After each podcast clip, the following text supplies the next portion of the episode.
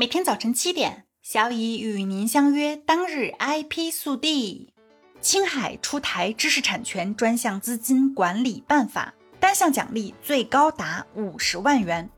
近日，青海省市场监督管理局联合青海省财政厅印发《青海知识产权专项资金管理办法》（以下简称办法），支持青海省知识产权创造、转化、运用和保护。知识产权单项奖励最高达五十万元。办法明确了知识产权专项资金的补助条件、范围和标准，对知识产权补助、奖励及项目的申报、审批、监督管理作出相关规定，旨在进一步激发全省各类创新主体的积极性、主动性，为推动高质量发展提供强有力的知识产权支撑。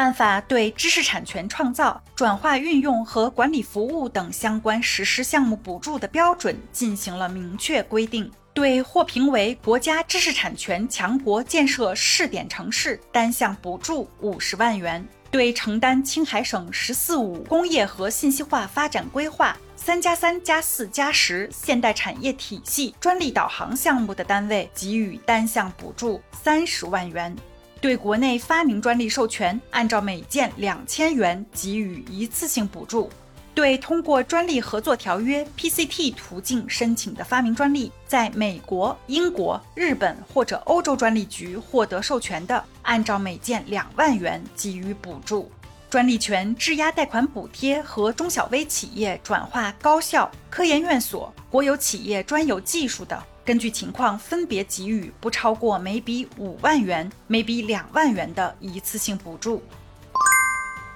美国白宫发布人工智能权利法案蓝图。白宫科技政策办公室 （OSTP） 于今日发布了人工智能权利法案蓝图 （Blueprint for an AI Bill of Rights）。此次发布的蓝图确定了五项原则：一、建立安全和有效的系统；二、避免算法歧视，以公平的方式使用和设计系统；三、保护数据隐私；四、系统的通知和解释要清晰、及时和可访问；五、设计自动系统失败时使用的替代方案，考虑因素和退出机制。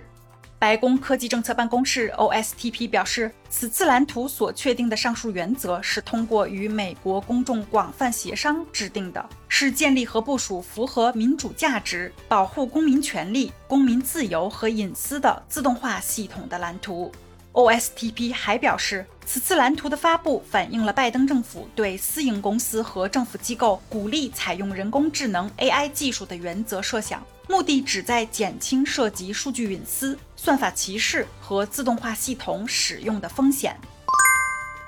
未来汽车 ES7 更名为 EL7，在欧洲上市，将继续应诉相关商标诉讼。北京时间十月八日凌晨的 NIO Berlin 二零二二活动上，蔚来宣布将进入德国、荷兰、丹麦、瑞典市场，并发布 ET7、ET5 和 EL7 三款新车。其中，蔚来将其此前在中国市场上市的 ES7 更名为 EL7。蔚来表示，鉴于奥迪公司对蔚来 ES8。ES6 车型名称提出质疑，并在德国发起的诉讼可能旷日持久。为了避免影响欧洲的用户利益，决定目前在欧洲使用 EL7 这一车型名称。对于目前在德国仍在进行的相关商标诉讼，未来会继续应诉。据报道，今年六月，奥迪曾在慕尼黑提起诉讼，指控蔚来汽车侵犯了奥迪的商标权。奥迪称，未来决定将其两款车型命名为 ES6 和 ES8，侵犯了奥迪两款车型 S6 和 S8 的商标权。对此，未来发言人拒绝置评。随后，奥迪中国表示，奥迪总部认为外界提到的公司在欧洲市场选择的车型名称侵犯了奥迪品牌在欧洲的商标权，此事尚待法律层面的澄清。也许正因为如此，未来 ES7 才在欧洲市场更名为 EL7。今天的 IP 速递就到这里啦。本节目由 IP 彭浩人策划，由小乙为您播报。欢迎搜索订阅每日 IP 速递。